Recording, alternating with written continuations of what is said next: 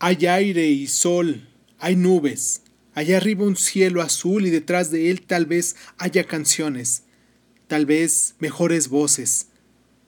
Hay esperanza, en suma, hay esperanza para nosotros, para nuestro pesar, pero no para ti, Miguel Páramo, que has muerto sin perdón y no alcanzarás ninguna gracia. El padre Rentería dio vuelta al cuerpo y entregó la misa al pasado. Se dio prisa por terminar pronto y salió sin dar la bendición final a aquella gente que llenaba la iglesia. Padre, queremos que lo bendiga. No, dijo moviendo negativamente la cabeza. No lo haré. Fue un mal hombre y no entrará al reino de los cielos. Dios me tomará mal que interceda por él. Lo decía mientras trataba de retener sus manos para que no enseñaran su temblor. Pero fue. Aquel cadáver pesaba mucho en el ánimo de todos. Estaba sobre una tarima, en medio de la iglesia, rodeado de cirios nuevos, de flores, de un padre que estaba detrás de él, solo, esperando que terminara la velación. El padre Rentería pasó junto a Pedro Páramo, procurando no rozarle los hombros. Levantó el hisopo con ademanes suaves y roció el agua bendita de arriba abajo, mientras salía de su boca un murmullo que podía ser de oraciones. Después se arrodilló, y todo el mundo se arrodilló con él. Ten piedad de tu siervo, Señor. Que descanse en paz. Amén, contestaron las voces.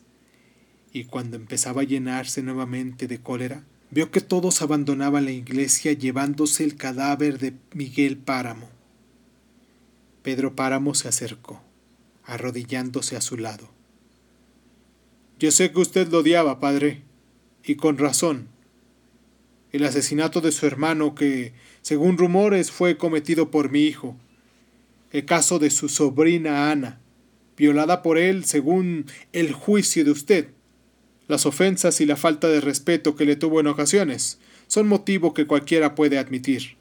Pero olvídese ahora, padre, considérelo y perdónelo como quizás Dios lo haya perdonado. Puso sobre el relicario un puño de monedas de oro y se levantó. Reciba esto como una limosna para su iglesia. La iglesia estaba ya vacía. Dos hombres esperaban en la puerta a Pedro Páramo, quien se juntó con ellos y juntos siguieron el féretro que guardaba descansando sobre los hombros de cuatro caporales de la media luna. El padre Rentería recogió las monedas una por una y se acercó al altar. Son tuyas, dijo. Él puede comprar la salvación. Tú sabes si este es el precio. En cuanto a mí, Señor, me pongo ante tus plantas para pedirte lo justo o lo injusto, que todo nos es dado pedir. Por mí, condénalo, Señor. Y cerró el sagrario, entró en la sacristía, se echó en un rincón y ahí lloró de pena y de tristeza hasta agotar sus lágrimas. Está bien, Señor, tú ganas, dijo después.